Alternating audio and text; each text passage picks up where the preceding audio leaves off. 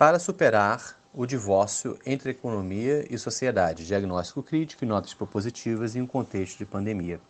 Autores: Genaldo Carvalho de França Filho, que é professor titular da UFBA, pesquisador CNPq, coordenador do Núcleo de Pós-Graduação em Administração, NPGA UFBA, e da Incubadora Tecnológica de Economia Solidária e Gestão do Desenvolvimento Territorial ITES UFBA. Segundo autor, André Manelli, livre pesquisador e diretor da Instituição de Livre Estudo e Pesquisa Ateliê de Humanidades, onde coordena o Ateliê de Humanidades Editorial, o ser editorial do Ateliê de Humanidades, a Tribuna Fios do Tempo e o podcast República de Ideias.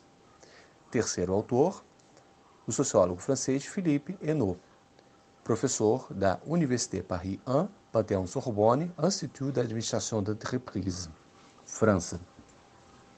Artigo publicado no Fórum Democracia, Políticas Públicas e Covid-19, da revista Nau Social. Introdução. A pandemia da Covid-19 explicitou um divórcio que já existia de modo implícito mas que era ocultado com insistência aquele entre economia e sociedade. Em alguns países do mundo, como o Brasil e Estados Unidos, ele se manifestou no discurso público pelo suposto conflito entre duas urgências: a de manter a atividade econômica e a de proteger a saúde da população. Este conflito corresponde àquele outro, muito comum, que consiste em separar a esfera política da esfera econômica, fazendo com que o debate social seja mantido entre uma concepção de mundo orientada para ideais democráticos e outra que reivindica a prioridade absoluta das questões econômicas. Essas polaridades são profundamente prejudiciais, pois sugerem que a democracia e mesmo o direito à vida, à saúde e a um ambiente saudável seriam obstáculos para um bom desenvolvimento econômico de tal forma que poderia parecer indispensável, até mesmo inevitável, a dissociação entre tais esferas. Hillenkamp, Laville, 2013. Todavia, quando observamos mais atentamente, percebemos que mais importante do que uma suposta contradição entre, de um lado, a necessidade econômica de lucro, emprego e renda, e de outro, o imperativo de proteger e promover a saúde da população, ou entre, de um lado, a lógica estritamente econômica do mercado e, de outro, os anseios por uma organização democrática dos processos de reprodução da vida da sociedade, está a emergência da questão e prática da solidariedade, que, ao nosso ver, é a chave capaz de reatar o nó górdio entre economia e vida, democracia e economia. Se as sociedades humanas foram capazes de produzir na modernidade muito mais opulência e riqueza material do que as anteriores, seu nível de empobrecimento continua recrudescente. E mais ainda, elas estão hoje colocando em risco a própria possibilidade de vida humana e não humana diante dos efeitos ambientais gerados pela lógica de seu desenvolvimento. Ou seja, há um profundo paradoxo que caracteriza a dinâmica do desenvolvimento econômico, que, apesar de dar sinais mais visíveis em tempos de crise como os atuais, é, contudo, um elemento constitutivo da sua própria formação. E talvez, em um contexto catastrófico de pandemia, não apenas as suas insustentabilidades se tornam mais evidentes e insuportáveis, como também as soluções a serem propostas se tornam mais plausíveis, aceitáveis e, até mesmo, como efetivamente necessárias diante do estado de coisas. Nosso argumento consiste em pensar que o paradoxo atual do desenvolvimento moderno está intimamente relacionado à forma, inédita historicamente, pela qual a economia se relaciona com a sociedade. Nesse sentido, o artigo inicia com 1. Um, um diagnóstico crítico, analítico das causas e razões do divórcio entre economia e sociedade identificando suas origens históricas e, ao mesmo tempo, buscando esclarecer como opera sua lógica na forma do neoliberalismo contemporâneo e como ela está em contradição com a democracia e mesmo com os próprios valores liberais. Em seguida, dois, refletimos sobre as consequências desse divórcio, cujas insustentabilidades geradas serão analisadas tanto no nível macroestruturante, ambientais, socioeconômicas e políticas, como nos níveis meso e microsocial, afetando a territorialidade e a produção de subjetividades. Por fim, 3. Passamos para as notas propositivas a favor de uma retomada da relação entre economia e sociedade, onde sugerimos reformulações conceituais e analíticas aptas para abrir um horizonte de sociedade do pós-bem-estar social e também para formular, operacionalmente, um desenho de políticas públicas voltadas para o desenvolvimento solidário de territórios. E, desse modo, cremos ter realizado um itinerário completo em que a teoria se articula com a prática, tendo começado com o diagnóstico das crises que vivemos e com uma análise crítica dos mecanismos que as geram e radicalizam, chegamos em uma reformulação de qual quadro de entendimento da realidade deve nos guiar, a fim de terminarmos com o um desenho de agenda renovada de visão e prática da ação pública. Primeira sessão: Diagnóstico crítico analítico. Causas e razões do divórcio entre economia e sociedade. Primeira subseção: o mercado autorregulado e a autoproteção da sociedade. Os tempos modernos produziram uma separação entre economia e sociedade até então desconhecida na história das sociedades humanas. De fato, a invenção do mercado autorregulador, Polanyi, 1944, que ocorre na esteira da Revolução Industrial, marca esse divórcio. Sua principal característica é de pretender resistir prescindindo da própria sociedade, isto é, desenraizada ou autonomamente. Diferentemente das demais formas de economia, que estão submetidas às regras de organização da vida social, este mecanismo inverte a relação histórica entre economia e sociedade em nome de uma reivindicação de liberdade bastante específica. Dessa vez, é a sociedade que deve estar submetida às regras da economia compreendida exclusivamente como mercado. A condição para tanto seria a submissão de qualquer tipo de relação ou de atividade humana ao mecanismo de compra e venda sob condições mercantis. É precisamente quando a terra-terra, o trabalho e o dinheiro, com mercadorias fictícias, pois não se produzem, se submetem à lógica da mercadorização, que podemos sublinhar a passagem de economias com ou sem mercado para economias de mercado. O destino das economias de mercado, conforme notou Polanyi, é de tornarem-se sociedades de mercado devido à extensão sem fim das relações baseadas no interesse privado individual. França Filho, Laville, 2020. Esse mecanismo, justificado pela promessa de crescimento ilimitado, é em realidade profundamente paradoxal. Possui capacidades extraordinárias de criação de riqueza e, ao mesmo tempo, notável poder destrutivo dessa mesma riqueza, devido ao seu caráter concentrador que gera a produção incessante de desigualdades sociais. Essa é a razão pela qual esse movimento de expansão sem limites do mercado encontra historicamente a resistência da própria sociedade através de variadas expressões da proteção social. França Filho, Laville, 2020. Sendo esta tratada como um empecilho ao desenvolvimento das forças de mercado, a história do capitalismo pode ser lida como um processo de tensionamento permanente entre esse mecanismo econômico, tentando subordinar a sociedade à sua racionalidade, e a sociedade, por sua vez, lutando para se proteger através da preservação de garantias na forma de direitos. Em sendo tais garantias representadas pelo chamado Estado Democrático de Direito, aqueles que se inclinam nesse movimento pendular mais para a defesa da expansão dos mercados irão se posicionar também numa relação difícil com a democracia. Subseção 2. O neoliberalismo contra a democracia. O distanciamento entre neoliberalismo e democracia constitui um primeiro ponto frágil na base de sustentação do divórcio entre economia e sociedade. É comum, desde os anos 1980, confundir-se a complexa tradição do liberalismo moral e político com as propostas neoliberais sintetizadas programaticamente no chamado Consenso de Washington, Harvey, 2005.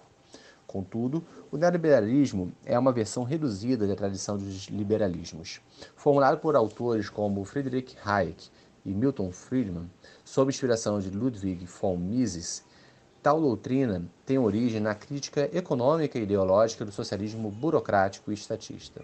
Na virada dos anos 1970 para o 1980, na esteira da crise fiscal, cultural e política dos estados de bem-estar social, ele encontra uma aplicação governamental com Thatcher na Inglaterra e Reagan nos Estados Unidos, e a partir de então difunde-se publicamente por agências como FMI e Banco Mundial, enquanto receituário para lidar com as crises fiscais do terceiro mundo. Além disso, Ele corresponde a uma reação conservadora, cultural e politicamente aos novos movimentos sociais emergentes nos anos 1950 e 1960, tendo em vista que havia se identificado a crítica do comunismo. O neoliberalismo pareceu conquistar seu triunfo final com a queda do Muro de Berlim e o colapso do totalitarismo, tornando-se desde então um senso comum associar livre mercado com democracia, como se o mercado autorregulado, combinado com instituições políticas representativas, fosse o garantidor e realizador de uma sociedade liberal-democrática. Todavia, existem razões históricas e sociológicas para que seja afirmado o contrário. Em primeiro lugar, é justamente contra o excesso de democracia que se batem os textos de Hayek e Friedman, argumentarem que a dinâmica de democratização de movimentos sociais, tais como os ecológicos e feministas, geraria desordem e ineficiência. Além disso, não parece desnecessário lembrar que, anos antes, Mises já havia se pronunciado a favor do fascismo e que o principal laboratório do Chicago Boys, liderado por Milton Friedman, foi a severa ditadura do general Pinochet no Chile. Independentemente das escolhas pessoais e dos fatos históricos, o que importa é que o projeto neoliberal é, senão essencialmente antidemocrático, ao menos destruidor da democracia. Quando o neoliberalismo transforma o mercado autorregulado na instituição que, entre aspas, garantiria as demais liberdades econômicas, morais, políticas e sociais, as liberdades e os direitos vão se tornando cada vez mais destruídos destruídas pelas leis naturais e formais de oferta-procura, que se tornam imperativos sistêmicos aos quais todos devem se adaptar. Desta forma, a livre iniciativa econômica e os princípios de associação se tornam cada vez menos possíveis de se realizar, porque a tendência será a desorganização da sociedade e a oligarquização dos mercados. E quando a doutrina neoliberal se torna um projeto político institucional, como foi no Chile de Pinochet, é quase impossível que avance em um contexto de liberdades democráticas, porque ele depende de restrições da democracia, ou mesmo de uma ditadura, que impeçam reações de proteção aos danos oriundos do mercado e de reivindicação de direitos individuais e sociais. Se tais evidências são reveladoras do divórcio entre mercado autorregulado e democracia, é fundamental ressaltar também que o neoliberalismo preconiza a reorganização inteira da sociedade em torno do princípio da concorrência, graças às autoridades públicas adquiridas no e pelo mercado. Com isso, ele tenderá a avançar na transformação de diversos aspectos da vida humana e não humana em mercadorias fictícias e, para a realização de tal propósito, lhes serão necessárias uma justificação moral acerca do que seja a natureza do humano e uma forma de selecionar os humanos que lhes sejam mais adequados. Um darwinismo social, a seleção natural do homem econômicos. O fato do neoliberalismo marcar profundamente nossas sociedades nas últimas décadas deve-se não apenas à sua dimensão econômica. Ele também se constitui como um verdadeiro projeto antropológico. Como mostrou Polanyi, o que resulta da naturalização dos mercados é tanto uma desorganização da sociedade quanto uma degradação do humano. O seu homem é o homo economicus, cujas paixões se tornam meros interesses egoístas e cuja razão se reduz ao cálculo estritamente utilitarista. Cair, 1989, Richman, 2002. A lógica da sociedade neoliberal atua pela seleção natural, entre aspas, de indivíduos e organizações tidos como, entre aspas, eficientes, isto é, que sejam bem-sucedidos na luta pela sobrevivência em uma ordem competitiva pela aquisição de lucro, com a predominância de uma racionalidade utilitarista de instrumentalização do outro e de si mesmo, visando a conquista de espaço e duração no tempo.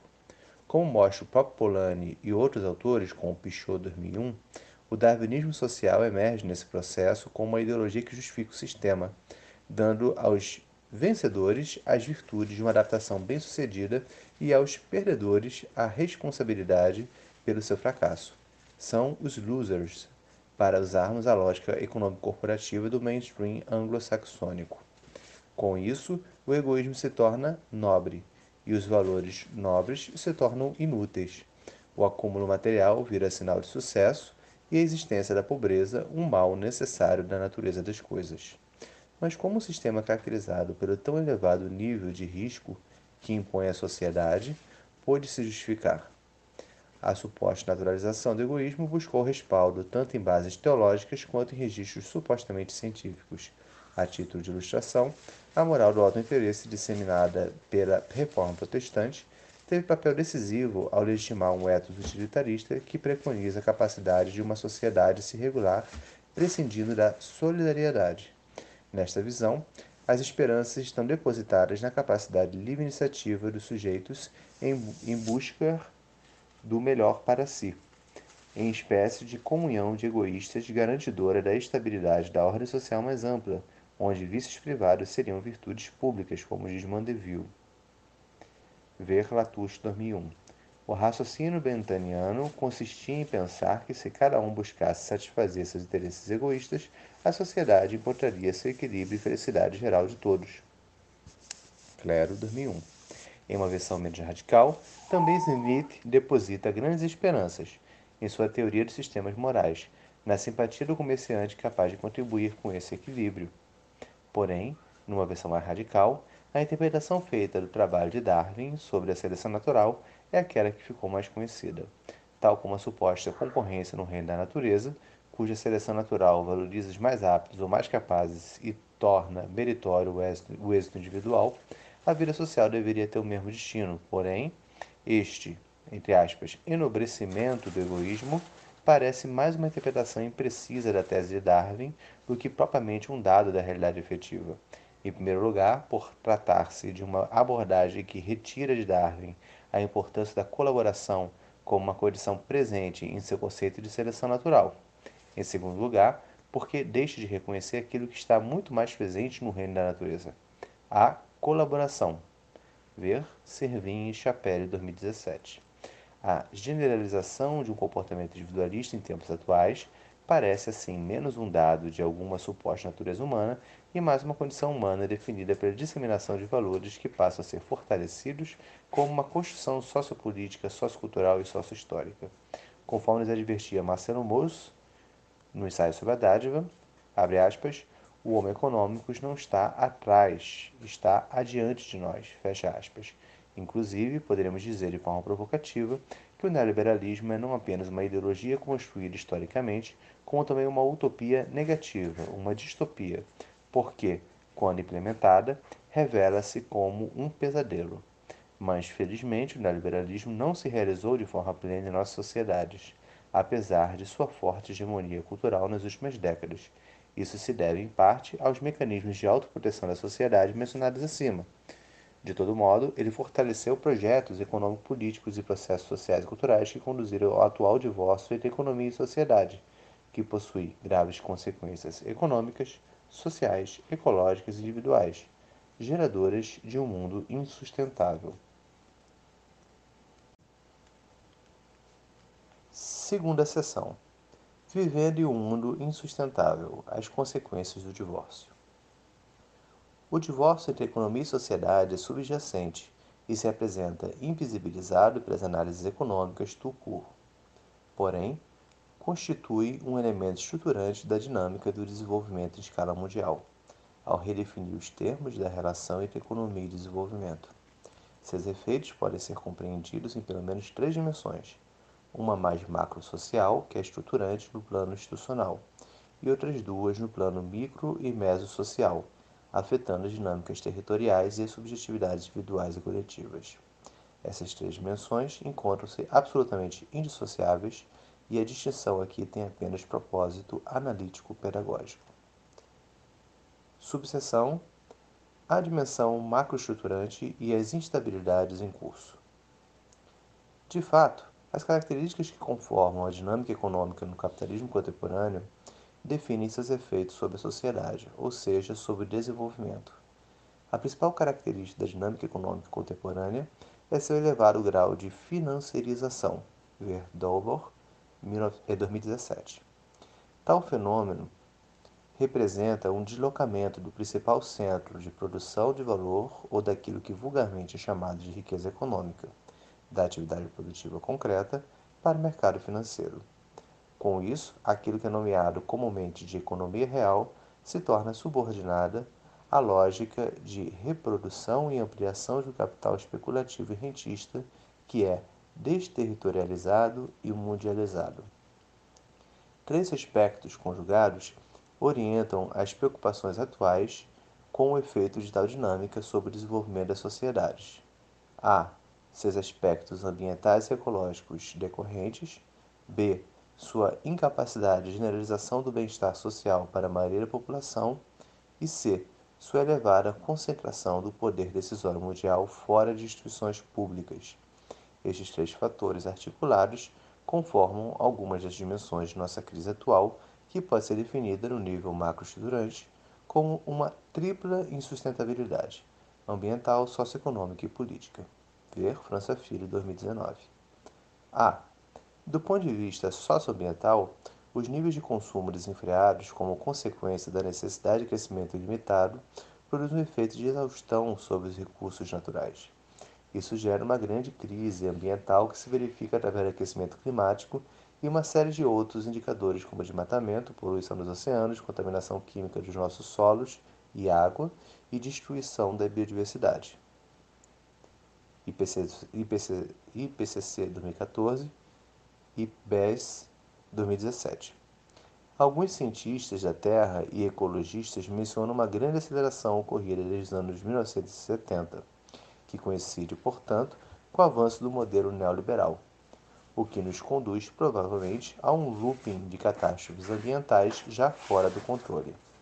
Desta forma, com a entrada nos tempos de antropoceno, a humanidade está diante da necessidade de transformações imediatas, tanto no nível da economia quanto no das formas de vida. Ver Bonelli Fressot, 2013. B. Já do ponto de vista socioeconômico, a principal característica da atual dinâmica do desenvolvimento é a produção de níveis cada vez mais crescentes de desigualdade. Em um dos estudos internacionais recentes mais conhecidos sobre a dinâmica do capital no século XXI, o economista francês Thomas Piketty demonstra com profundo rigor esta escalada ao evidenciar os graus cada vez maiores de desigualdade socioeconômica na dinâmica histórica do capitalismo e que se acentuou nas três últimas décadas. Piketty 2013, Caprara 2017. Juntamente com Piketty, uma série de outros estudos que vêm evidenciando o aumento da desigualdade, ver Epstein, Montesino 2016, Oxfam 2017, salienta sua origem vinculada à concentração de renda e de riqueza no planeta. Logo, a abordagem do tema da desigualdade descortina uma nova lógica econômica, reatualizando a problemática da apropriação. Ela está associada a uma reconfiguração das relações entre tempo e espaço, o que tende a fragmentar e estratificar as localidades, regiões e nações em função de suas inserções em redes de produção e fluxos de capital distribuído por todo o globo. C. A lógica de apropriação desigual das riquezas e da desterritorialização da produção e das finanças está, obviamente, na origem de um enfraquecimento da capacidade de organização da vida econômica e de promoção dos direitos por parte dos Estados-nação. Isso gera uma terceira dimensão da crise, de natureza eminentemente política. Trata-se do fato das sociedades contemporâneas estarem confrontadas a uma nova forma de governança internacional cuja principal característica é o deslocamento tácito do poder decisório mundial de um locus público, representado pelos estados e organismos supranacionais, para o setor privado, representado pelo poder real dos poucos grandes grupos corporativos, baseados sobretudo no capital financeiro, cujas atividades estão espalhadas nos mais diversos países. Verdalba 2017 e Chomsky 2017. A proporção do endividamento público dos estados nacionais no mundo aumenta em uma medida praticamente simétrica ao crescimento econômico desses gigantes corporativos mundiais, que, aliás, tornam-se seus credores. Tal fenômeno acontece ainda na mesma proporção do enfraquecimento das instâncias supranacionais de decisão no mundo. Com o poder econômico concentrado em gigantes corporativos transnacionais, os Estados-nação se encontram em situação de dependência em relação a esses atores considerados como investidores, sendo suas políticas públicas diretamente influenciadas por estes. Com a fragilização da soberania dos países, são as próprias democracias que se encontram, então, ameaçadas. De todo modo, não é apenas por causa da fragilidade das instituições políticas estatais nacionais que as democracias tendem a se enfraquecer, pois o projeto neoliberal também gera efeitos insustentáveis sobre os territórios, as subjetividades e a comunidade política, de forma a estar na fonte da atual ascensão dos movimentos populistas. Subseção A dimensão meso e microsocial efeitos sobre territórios e subjetividades. No nível meso-social, percebemos como um capital financiarizado e desterritorializado atua sobre as dinâmicas locais e regionais. O território fica dependente deste modelo econômico. De um lado, observa-se que se realiza uma retirada dos poderes deliberativos e decisórios dos territórios, locais, regiões e nações, para situá-los no interior de corporações transnacionais, agências internacionais e mercados financeiros globalizados. O poder de investidores externos, dos CEOs e dos escritórios de governança global, subordina, assim, o poder de desenvolvimento local, de forma a minar as possibilidades de endogenia na dinâmica local e territorial. Nesse sentido, ocorre uma invisibilização dos poderes decisórios das organizações e também das suas capacidades de influenciar as instituições políticas. De outro lado, percebe-se que essa mesma racionalidade atua sobre as localidades e regiões, reconfigurando-as segundo uma lógica abstrata do investimento especulativo e da mercantilização, de tal modo que remodelam as cidades e os campos em função de suas conexões com redes internacionalizadas. Juntamente com a ascensão das chamadas cidades globais, temos uma fragmentação interna das metrópoles e municipalidades, com esvaziamento do espaço cívico nas cidades e uma organização espaço-temporal voltada para a circulação de pessoas e mercadorias, tendo em vista experiências de consumo e entretenimento. Todavia, na contramão de um espaço conformista hedonista, surgem sintomas de esgotamento do modelo neoliberal que estão presentes não apenas nos sinais visíveis de seu fracasso, como a explosão das desigualdades sociais e da violência, o aumento dos custos de vida, os mecanismos de favelização e gentrificação, o desencaixe entre as necessidades das comunidades, cidadãos e trabalhadores locais e as dinâmicas privadas e públicas de investimento e oferta de empregos, equipamentos e serviços, como também nos sinais indiretos, como o mal-estar generalizado diante da perda de qualidade de vida, a dissolução de relações de confiança e de reconhecimento entre atores locais e a sensação de impotência das comunidades e dos indivíduos em face ao desenvolvimento econômico, social e político de suas próprias localidades. Esses sintomas de esgotamento do projeto neoliberal se fazem presentes também no nível microsocial, por seus efeitos sobre a subjetividade e o tipo de individualidade que ele, ao mesmo tempo, supõe e promove. Com a cultura neoliberal, desenvolve-se um hiperindividualismo customizado pelo e para o mercado. O ideal de uma sociedade de concorrência generalizada, em que os indivíduos devem ser empreendedores de si mesmos e responsáveis pelo seu próprio sucesso ou fracasso, produz ao menos três efeitos perversos. Em primeiro lugar, estamos diante de uma sociogênese em massa de transtornos psiquiátricos, tais como de ansiedade, síndrome de pânico, e quadros depressivos, em que, como mostra Bill Shu Han, a sociedade da performance vira uma sociedade do cansaço. Han 2010. Em segundo lugar, o projeto neoliberal modela subjetividades à sua imagem e semelhança, fazendo ascender traços ou estruturas de personalidade de cunho narcisista ou mesmo perverso, o que gera graves problemas para uma economia e moral baseadas em princípios associativistas, reciprocitários e comunitários. Este fato se deve à existência de uma contradição entre as subjetividades fomentadas pela sociedade de consumo e as demandas cidadãs por uma democracia que depende de um interesse efetivo pela coisa pública e de competências de participação deliberativa na formação da vida associativa.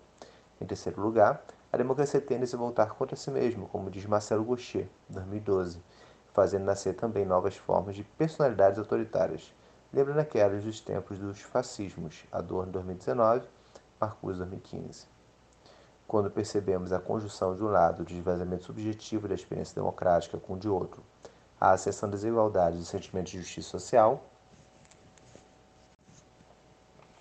compreendemos como surge uma economia dos afetos negativos, de ressentimento, impotência e ódio, que são os pavios prontos a serem acesos por movimentos populistas ansiosos a alastrar seus anseios incendiários regressivos. Manhele Maia e Campos, 2019, Rosan Valon, 2020. Nesse sentido, As insustentabilidades territorial e cultural retroalimentam as insustentabilidades socioeconômica e política. Terceira seção: Cenários de uma sociedade do pós-bem-estar social, para retomar a relação entre economia e sociedade. Pelas consequências discutidas no tópico anterior, a questão que nos ocupa nesse momento é sobre como pensar a relação entre economia e sociedade, de modo a se vislumbrar uma relação entre economia e desenvolvimento que não comprometa a própria vida em sociedade. Para tanto, o pressuposto básico que aqui assumimos consiste em ampliar nossa compreensão acerca de um dos termos centrais dessa relação, a economia. Subseção Reformulações conceituais. O legado da antropologia econômica. Nesse esforço de ampliação, sugerimos a adoção de um olhar antropológico, pois esse busca compreender o funcionamento da economia na história e em diferentes culturas. Aprender com a história e com outras culturas representa uma fonte de inspiração valiosa para essa difícil tarefa de pensarmos soluções inéditas para grandes dilemas da atualidade. Mais especificamente, o legado do acervo de conhecimentos contidos no campo da antropologia econômica nos oferece ao menos quatro contribuições relevantes no esforço em repensarmos o que é o econômico. França Filho, 2019. Em primeiro lugar, esse legado sublinha a impossibilidade de separar o estudo da economia das demais dimensões que organizam a vida em sociedade, como as relações sociais, políticas, culturais ou ambientais o que permite concluir sobre a importância do enraizamento da economia na sociedade. Em segundo lugar, esse olhar nos mostra a diversidade das formas de instituição da economia na vida em sociedade, conforme a ênfase sobre a noção de, abre aspas, princípios do comportamento econômico, fecha aspas, em Polanyi, 1936 e 2012 como o mercado, a redistribuição, a reciprocidade e a domesticidade. Tal abordagem nos permite concluir sobre a irredutibilidade da ideia de economia com relação à ideia de mercado. E mais ainda, nos permite identificar a diferença entre mercado autorregulado, sistema de mercado ou ainda economia de mercado, de um lado, e mercado concreto, do outro. Em terceiro lugar, isso nos conduz a uma concepção mais ampla de economia, entendida como definição substantiva do econômico em Polanyi, 2012.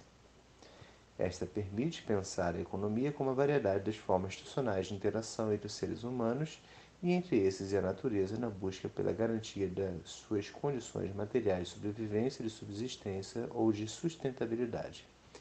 Essa concepção reafirma a questão da materialidade na vida em sociedade como o problema primordialmente econômico da humanidade mas não separa a produção econômica da reprodução social. Pela diversidade dos princípios econômicos que tal definição inclui, ela se compreende no sentido de envolver ou ultrapassar aquilo que seria sua concepção rival, conhecida como definição formalista de economia, Polanyi 2012. Essa reduz o entendimento da ação econômica ao comportamento maximizador nas condições de funcionamento do mercado autorregulado, valorizando então as premissas da escassez e da ação puramente racional dos agentes. A fecundidade do conceito de economia plural. Desse conjunto de ideias, deduzimos a noção de economia plural enquanto um esforço de reatualização dessa outra visão do econômico. Como vimos, a definição substantiva do econômico, por ser ampliada, engloba a definição formalista. Da mesma forma, o conceito de economia plural envolve ou ultrapassa a noção de economia de mercado. Nessa relação, a noção de economia plural parece cumprir um propósito analítico normativo, conforme esclarece a dupla acepção do verbo conter. Em primeiro sentido, a economia plural contém a ideia de mercado, pois este é apenas parte de uma concepção mais ampla. Em um segundo sentido, a economia plural contém a economia de mercado em termos de refrear seus efeitos de externalidade negativa ou barrar sua pretensão de subordinar a sociedade à sua lógica. Ver França Filho 2019, Enor, França Filho 2019. Nesse sentido, a fecundidade heurística do conceito de economia plural pode se situar numa reatualização do olhar sobre as dinâmicas econômicas contemporâneas para pensar novas possibilidades de desenvolvimento, segundo pelo menos três matrizes analíticas. A. O de permitir entender a especificidade de distintas lógicas socioeconômicas. B. O de, o de permitir entender as possibilidades de articulação entre tais lógicas, apontando caminhos inovadores em termos de arranjos institucionais. E C o de permitir ressignificar as próprias práticas de mercado através de inovações institucionais nos próprios modos de produzir, comercializar, consumir e se relacionar financeiramente. De todo modo, um aspecto de grande relevância nesse esforço de atualização conceitual da ideia do econômico através da noção de economia plural consiste precisamente em pensar a relação de cada uma das formas de economia com a democracia. É um imperativo de solidariedade democrática que acompanha a proposição de uma outra ideia de economia contida na noção de economia plural. Se ela nos ajuda a refletir sobre outro modo de enxergar o funcionamento da economia real, pelo menos três níveis indissociavelmente articulados podem ser vislumbrados. Um primeiro nível, mais microsistêmico, consiste em identificar práticas organizativas no seio da sociedade, baseado em mecanismos de solidariedade econômica, como uma projeção miniaturizada do conceito mais amplo de economia plural. Isto porque tais práticas podem ser vistas com ênfase nos modos de gestão de diferentes lógicas em tensão nas respectivas dinâmicas organizativas que são analisadas. Nessas, enfatiza-se o desafio da busca do equilíbrio necessário à sustentabilidade das práticas, em meio à tensão entre as lógicas mercantil, não mercantil e não monetária. Isso significa reconhecer que uma mesma iniciativa, exemplo de um empreendimento no seu funcionamento cotidiano, pode estar mobilizando recursos simultaneamente via atividade da comercialização e contraprestação financeira, lógica mercantil, via financiamento público, governamental ou não governamental, lógica não mercantil ou redistributista, ou via relações de solidariedade na forma de ajuda mútua, contribuições voluntárias, produção para autoconsumo, mutualização de recursos, entre outros, lógica não monetária ou reciprocitária. Neste sentido, o desafio da gestão encontra-se em manter a lógica mercantil subordinada à lógica solidária. Um segundo nível, mais mesossistêmico, consiste em identificar o potencial de fortalecimento da dinâmica lógica territorial do desenvolvimento contido na articulação entre os vários princípios de ação econômica, entre a lógica redistributista, a lógica reciprocitária e a lógica do mercado ressignificado. Se tal abordagem implica em pensar a pluralidade das formas de economia a serviço do seu contexto territorial, é porque existe um valor importante em cada uma dessas formas de economia e um campo aberto de possibilidades para pensar sua articulação, segundo as características específicas e demandas de cada contexto. As diferentes redes e parcerias institucionais possíveis neste caso devem obedecer aos pressupostos básicos da democracia e da solidariedade como condição para sua inovação territorial e institucional. No terceiro nível, mais macrosistêmico, o conceito de economia plural pode nos ajudar a melhor compreender a relação entre Estado, mercado e sociedade em termos de novas formas de regulação socioeconômicas. Trata-se, nesse caso, de superar os enfoques funcionais que tentam entender a regulação a partir de setores, para valorizar uma abordagem mais sociopolítica sobre o papel ressignificado do mercado, do Estado e, sobretudo, da sociedade, na provisão de bens e serviços de modo mais acessível ao conjunto da população. Ver França Filho 2019 e no França Filho 2019. Nesse sentido, a fecundidade heurística do conceito de economia plural pode se situar numa reatualização do olhar sobre as dinâmicas econômicas contemporâneas para pensar novas possibilidades de desenvolvimento, segundo pelo menos três matrizes analíticas. A. O de permitir entender a especificidade de distintas lógicas socioeconômicas. B. O de, de permitir entender as possibilidades de articulação entre tais lógicas, apontando caminhos inovadores em termos de arranjos institucionais.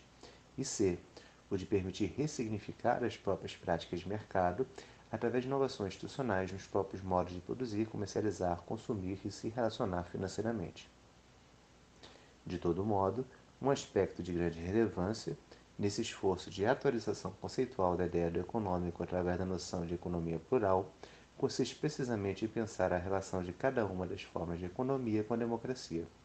É um imperativo de solidariedade democrática, que acompanha a proposição de uma outra ideia de economia contida na noção de economia plural. Se ela nos ajuda a refletir sobre outro modo de enxergar o funcionamento da economia real, pelo menos três níveis indissociavelmente articulados podem ser vislumbrados. Um primeiro nível, mais microsistêmico, consiste em identificar práticas organizativas no seio da sociedade, baseado em mecanismos de solidariedade econômica, como uma projeção miniaturizada do conceito mais amplo de economia plural.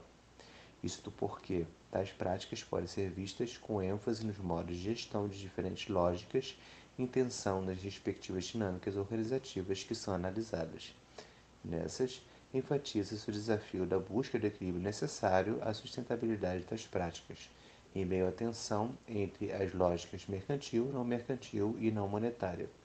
Isso significa reconhecer que uma mesma iniciativa, exemplo de um empreendimento no seu funcionamento cotidiano, pode estar mobilizando recursos simultaneamente via atividade da comercialização e contraprestação financeira, lógica mercantil, via financiamento público, governamental ou não governamental, lógica não mercantil ou redistributista, ou via relações de solidariedade na forma de ajuda mútua, contribuições voluntárias, produção para autoconsumo, mutualização de recursos, entre outros, lógica não monetária ou reciprocitária.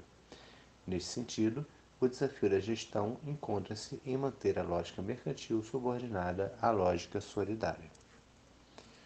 Um segundo nível, mais mesossistêmico, consiste em identificar o potencial de fortalecimento da dinâmica lógica territorial do desenvolvimento contido na articulação entre os vários princípios de ação econômica, entre a lógica redistributista, a lógica reciprocitária e a lógica do mercado ressignificado. Se tal abordagem implica em pensar a pluralidade das formas de economia a serviço do seu contexto territorial, é porque existe um valor importante em cada uma dessas formas de economia e um campo aberto de possibilidades para pensar sua articulação, segundo as características específicas e demandas de cada contexto. As diferentes redes e parcerias institucionais possíveis neste caso devem obedecer aos pressupostos básicos da democracia e da solidariedade como condição para sua inovação territorial e institucional. Um terceiro nível, mais macrosistêmico, o conceito de economia plural pode nos ajudar a melhor compreender a relação entre Estado, mercado e sociedade em termos de novas formas de regulação socioeconômicas. Trata-se, nesse caso, de superar os enfoques funcionais que tentam entender a regulação a partir de setores, para valorizar uma abordagem mais sociopolítica sobre o papel ressignificado do mercado, do Estado e, sobretudo, da sociedade, na provisão de bens e serviços de modo mais acessível ao conjunto da população reterritorializar a economia. Um outro modo de reformulação conceitual pressupõe inverter os termos da relação entre economia e sociedade, bem como aquele da relação entre economia e democracia. Uma economia que esteja, de fato, a serviço da sociedade requer a construção de mecanismos ou dispositivos democráticos de decisão sobre esse redesenho. Se tais mecanismos podem ser vistos como dispositivos institucionais, eles pressupõem um locus fundamental de existência. Este justamente só se define territorialmente. O conceito de território adquire então uma importância vital. A ideia de território, a partir de diferentes acepções, local, comunitário, regional, etc., deve requalificar a prática do desenvolvimento. Enquanto um conceito próprio, tal ideia foi assimilada à ciência geográfica durante o século XX e apresenta distintas abordagens. Sua difusão tem ocorrido justa, juntamente com a noção de territorialidade, Aspas, a territorialidade significa relações políticas de governança, sem deixar de envolver processos econômicos, culturais e diferentes formas de apropriação e uso do ambiente. Nessa abordagem, há uma especificidade vinculada ao entendimento do território enquanto espaço de mobilização e luta política em favor da conquista da autonomia decisória. Ver Saque, 2014, página 176. Assim, o estudo da territorialidade ou de cada território constitui um elemento básico no esforço renovado de reflexão sobre a relação entre economia e desenvolvimento, de modo a retomar a relação de ambos com a sociedade. Lugar de mediação, o território modela essa relação, ao passo que também é por ela modelado, conforme as distintas sobredeterminações, do, local, do global ao local. Assim, a tarefa de repensar o sentido econômico numa agenda renovada de visão sobre desenvolvimento não se elabora como pura abstração. Ela se constrói a partir de demandas expressas pela territorialidade. Ver França Filho, 2019. Retomar a solidariedade pública e democrática. Como dissemos no início desse artigo, existe uma tendência atual de dissociação entre a defesa do econômico e a da democracia. Uma visão de mundo centrada em uma dissociação entre econômico e democrático, de tal forma que enfatiza o primeiro em detrimento do segundo, reduz a solidariedade à expressão filantrópica de alguns grandes mecenas oriundos do mundo comercial. Ao fazer isso, construímos um acordo geral ideológico em torno da ideia absurda de que seria normal ter que escolher entre economia e vida. Como vimos, Polanyi recusa essa observação falaciosa e, baseado em uma rica análise histórica e antropológica, propõe seu conceito de economia substantiva, que estende o campo econômico, além das trocas de mercado, às lógicas de redistribuição, reciprocidade e domesticidade. Além disso, Polanyi nos ajuda a entender melhor os desafios enfrentados pelos perigos abertos pelas mudanças climáticas e pela perda de biodiversidade. Ao identificar três estágios históricos no processo de mercantilização do mundo, trabalho, dinheiro e natureza, Polanyi nos mostra a extensão da economia de mercado à sociedade de mercado. Assim, ele destaca a perda de nossa capacidade coletiva de preservar os bens comuns, Ostrom, 1990-2005. Polanyi chama trabalho, dinheiro e natureza de bens fictícios, porque esses três elementos nunca foram produzidos para serem bens. No entanto, o trabalho de ficção que os rodeia acaba por considerar os bens. Isso os faz escapar de todas as formas de controle social e democrático. Como resultado, o mundo está em perigo porque a economia tem capacidade de comprometer a própria vida. Desta forma, Polanyi reabilita no campo da análise a solidariedade pública como uma ferramenta na confluência de questões políticas e econômicas e nos fornece as bases para uma reformulação da economia política. Essa estrutura conceitual nos permite construir a supramencionada economia plural, o que é feito na encruzilhada das diferentes lógicas descobertas, com, no final, uma economia intrinsecamente ao serviço da vida. Verhart, Laville e Catani, 2010. Através dessa formulação analítica, torna-se possível pensar em uma solidariedade democrática que esteja em oposição à solidariedade filantrópica. A solidariedade democrática é entendida em uma reciprocidade igualitária em tomadas de decisão abertas e compartilhadas. Laville No, 2019. Uma das características mais marcantes das formas emergentes de solidariedade econômica, indicada através da noção de outra economia, diz respeito à centralidade da dimensão democrática. Ela faz assim referência às práticas de auto-organização de grupos constituídos enquanto coletivos nos seus respectivos territórios e que se voltam à resolução de problemas concretos afetando seu cotidiano de vida. Diferentes temáticas têm emergido nos últimos anos para tentar refletir tais práticas: economia solidária, gestão de bens comuns, inovação social ou democracia econômica. Essa dimensão democrática estabelece uma singularidade importante das novas formas de solidariedade. Em primeiro lugar, em relação às formas tradicionais de solidariedade, ao se constituir como uma solidariedade que se abre sobre um espaço público e se baseia na adesão livre e voluntária dos sujeitos. Em segundo lugar, em relação às formas de solidariedade filantrópicas, que não se baseiam em mecanismos democráticos de ação e optam por mecanismos exclusivamente tecnocráticos de decisão. Para aprofundar o potencial dessas novas formas de solidariedade numa agenda renovada de visão e prática do desenvolvimento, torna-se imperativo pensar o potencial dessas novas práticas na construção simultânea de redes, de diferentes tipos e formas e de processos de governança democrática. Nesse sentido, vale lembrar a reivindicação de Buraway, 2013, por uma sociologia crítica e pública para fortalecer o tecido de uma sociedade civil. Agora, sem dúvida, devemos estabelecer o elo entre a grande transformação prevista por Polanyi, a pesquisa sobre o comum e os estudos sobre transição e sustentabilidade. Ver Fossati, De Grave, Levesque, 2019. É nessas condições que poderemos explorar sob uma nova luz os conceitos de reforma e revolução em face ao mundo de tecnicidade avançada. Diante da elevada influência da inovação técnica em nossas sociedades, sem dúvida precisamos compensar a falta de conhecimento em termos de inovação social, Laville, Klein, Moulaert, 2017, e de tecnologias sociais, Henrique Zador, Malina, Alvear, 2018. Mas esse programa de pesquisa permanecerá incompleto se não conseguirmos vincular a transição ecológica e social à democratização da economia e a uma outra gestão. Ver Enô França Filho, 2019. Seção do conceitual ao operacional.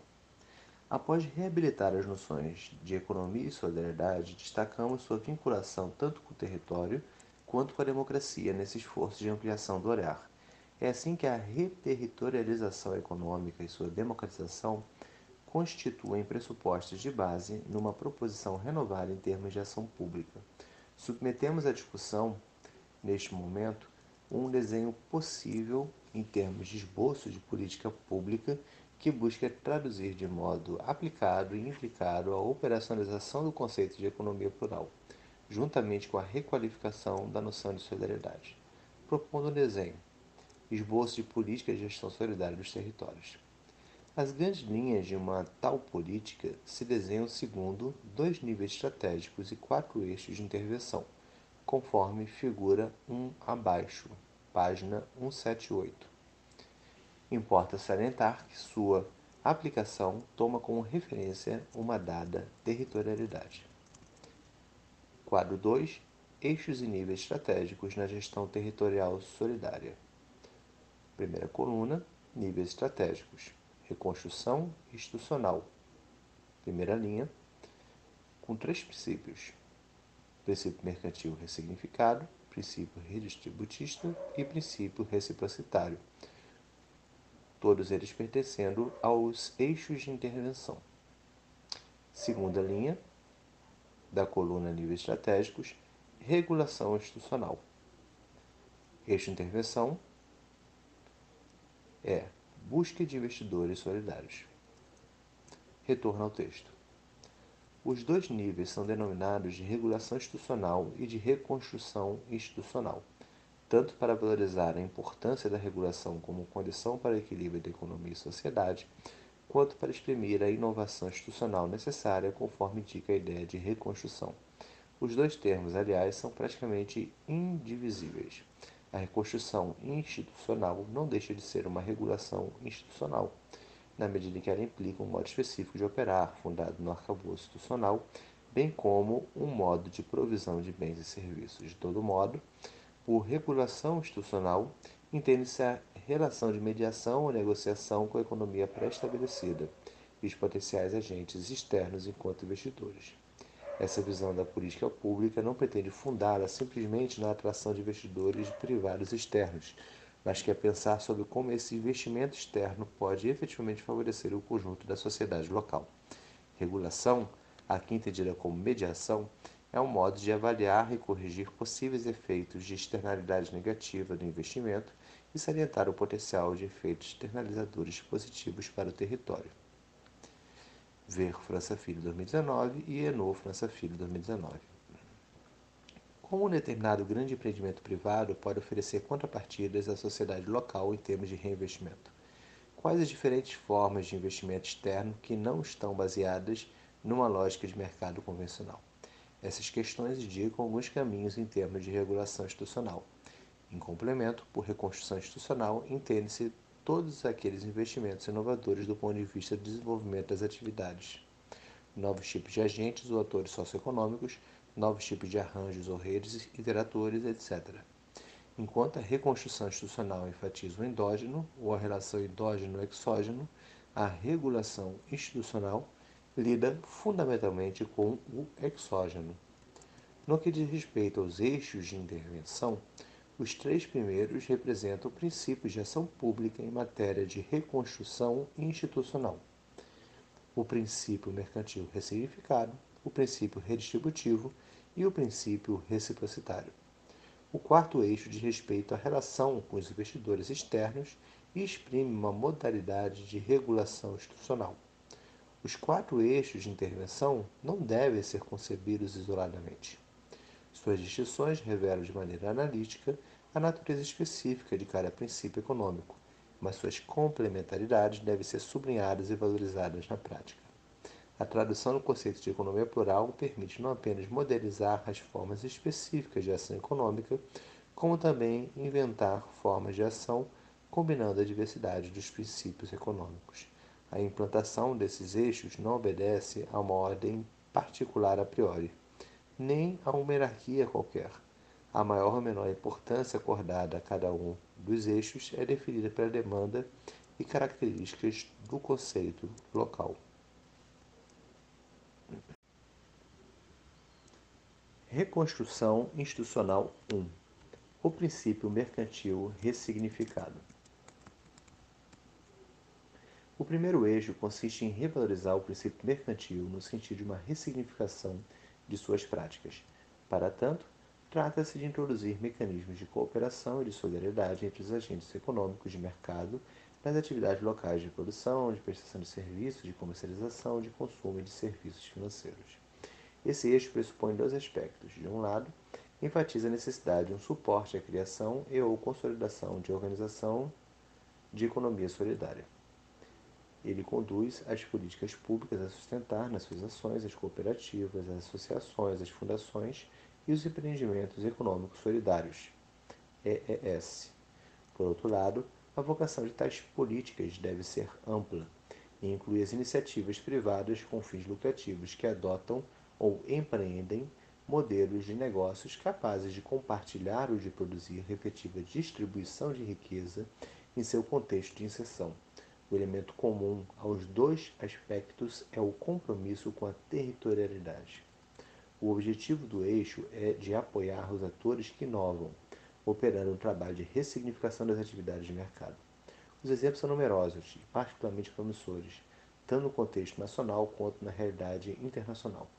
Podemos salientar o caso do comércio justo e solidário, uma das primeiras práticas inovadoras nesse sentido.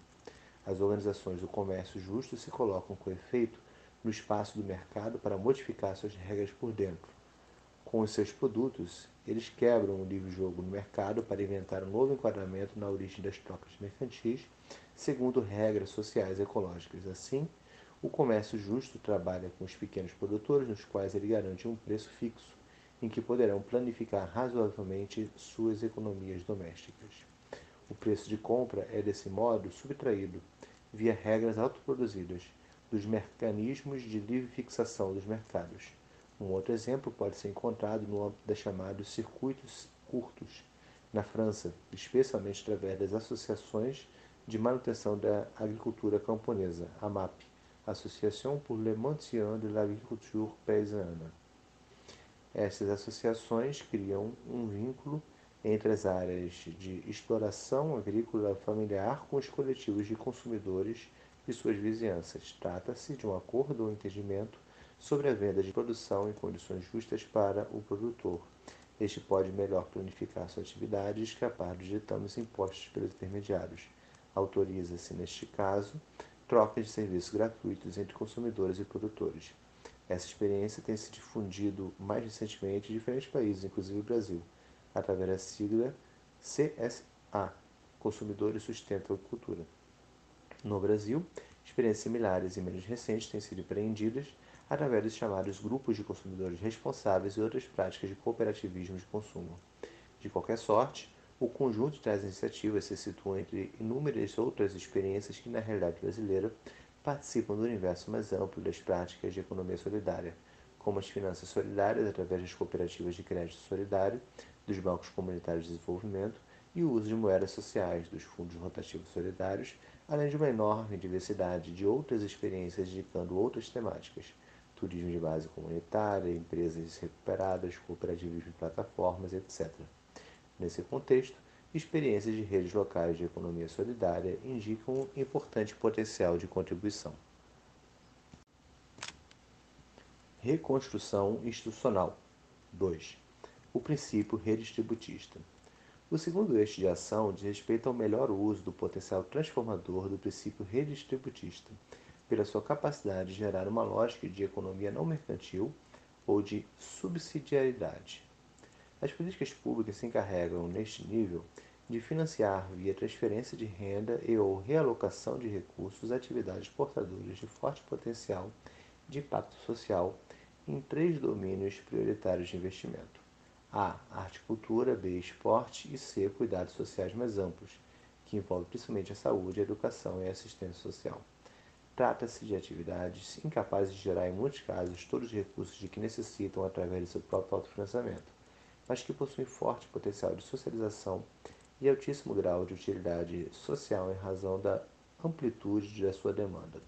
Elas contribuem com o fortalecimento dos vínculos sociais ou com a elevação do nível de conhecimento e formação das pessoas distanciadas da ação pública, ou ainda o necessário trabalho de reconhecimento e de identidade dos grupos e indivíduos marginalizados. O esforço da política pública se situa então no ponto cego das atividades de mercado e das análises clássicas do desenvolvimento territorial. De forma mais objetiva e de maneira mais específica, a proposta desse eixo é de financiar atividades não geradoras de recursos próprios, mas com alto potencial de bem-estar social nos três âmbitos acima indicados, através de um criativo programa de bolsas de auxílio e de apoio institucional. Ao menos cinco razões justificam um tal esforço de investimento. A. Essas atividades constituem efetivas vocações profissionais para grande parte da população. B expressam itinerários formativos altamente relevantes socialmente e devem poder representar carreiras profissionais atraentes. C. São atividades geradoras de identidades profissionais e de trabalho extremamente necessários para a inclusão social e autoestima individual. D. Constituem demandas sociais de primeira ordem. E E. As rendas recebidas pelos profissionais em tais atividades retornam de maneira direta para as economias locais e podem realimentar um circuito econômico vigoroso, fortalecer uma economia de bens relacionais com alto potencial de fomento ao desenvolvimento. Esse tipo de suporte público participa de uma estratégia de longo prazo de revalorização do território e de apoio à sua população, para incluir suas áreas mais remotas e seu público mais vulnerável. Reconstrução institucional 3. O princípio reciprocitário. O terceiro eixo de ação faz referência ao princípio reciprocitário, compreendendo notadamente uma lógica econômica não monetária e abrindo espaço para uma circulação monetária sem fins lucrativos, a exemplo das variadas formas de mutualização de recursos financeiros. A política pública deve ajudar na estruturação tanto das atividades que escapam da circulação monetária, quanto daquelas que favorecem mecanismos de apropriação democrática dos recursos financeiros.